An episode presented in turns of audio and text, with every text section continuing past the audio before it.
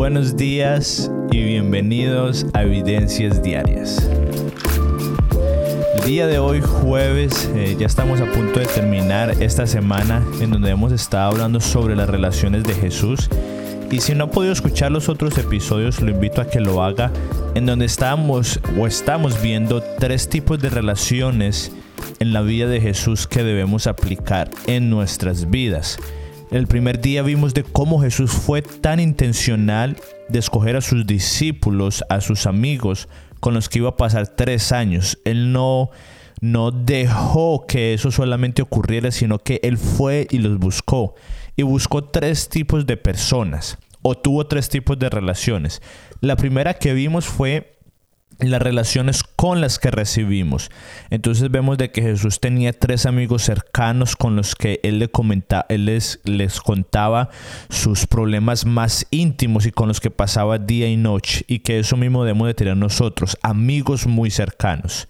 El segundo que era el que más, los que más que Jesús tenía, la relación que más tenía, era personas a las que Él les daba. Y nosotros debemos de ser igual. Tenemos dones, talentos y Dios nos puso aquí en la tierra no solamente para recibir, sino para dar. Entonces tenemos que ser muy intencional en, en ver quién alrededor de nuestras vidas necesita de nosotros. Y por último, hoy vamos a ver el que probablemente sea la relación más común en el mundo cristiano y es la relación de los que recibimos. Entonces, en este caso de Jesús, podemos ver de que él recibía directamente de, su papá, de Dios. Y, en el momento más, más... Eh, lógico o más obvio que lo podemos ver en la Biblia es cuando él fue a ser bautizado y que dice que Juan lo iba a bautizar y los cielos se abrieron y Dios dijo, este es mi Hijo amado en quien tengo complacencia. Y cuando Jesús estaba a punto de morir, que él dijo, eh, Dios, papá, yo no quiero hacer esto, ayúdame. Y así como Jesús, siendo perfecto y siendo humano, pero también siendo Dios, necesitó de alguien que estuviera ahí Jesús recibiendo de esa persona, nosotros también.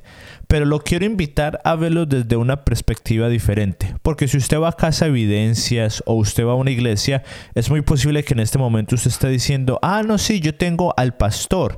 O, o, si de pronto usted no va a ninguna iglesia, pero usted puede decir, no, yo escucho prédicas y, y voy a la iglesia y escucho eh, audios y sermones, pero quiero animarlo a que esta persona de la que usted reciba, que sea una persona más cercana a usted. Entonces yo me refiero a una persona con la que usted puede ir a tomarse un café si es necesario, con una persona a la que usted le pueda escribir. Y una vez más, esto no es solamente como que, ah, no, yo voy a esperar que alguien de la iglesia o el pastor se comunique conmigo y diga que quiere ser más intencional conmigo. No, yo le invito a que usted obre y usted sea muy intencional en que una persona que usted admire, que sea madura, que usted quiera tener la relación con Jesús que esa persona tiene, usted diga, yo quiero que, que sea más intencional y que digamos yo pueda, cuando necesite un consejo yo pueda ir donde esta persona, que cuando esté pasando por una dificultad, yo pueda llamar a esta persona para que ore por mí. Entonces sí, recibimos de los pastores y recibimos de prédicas y son muy buenas, pero dependiendo de qué tan grande sea la iglesia, muchas veces no tenemos una relación personal con nuestros pastores o con esas personas porque pues porque hay muchísima gente en la iglesia. Entonces yo lo invito y este es el reto, que usted ore y que también pregunte en su iglesia si no asiste a Casa Evidencias y que usted piense, ¿quién puede ser esa persona de la que recibo con la que tengo una relación? La persona de la que recibo con la que tengo una relación. Y una relación eh, cercana. De pronto no de todos los días o de todas las semanas, como esa relación que usted tendría con sus amigos con los que recibe, que usted pasa con ellos día y noche, todas las semanas van en lo visita. De pronto con esta persona usted habla una vez a la semana o una vez al mes, pero aún así hay una relación cercana.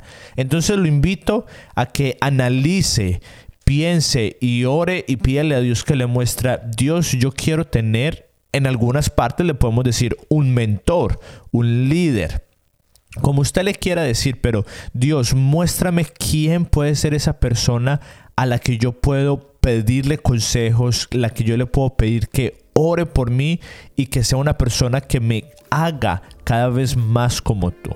Y bueno, lo invito el día de mañana ya vamos a terminar esta serie y vamos a estar hablando de las voces que estamos escuchando. Gracias por haber estado aquí el día de hoy.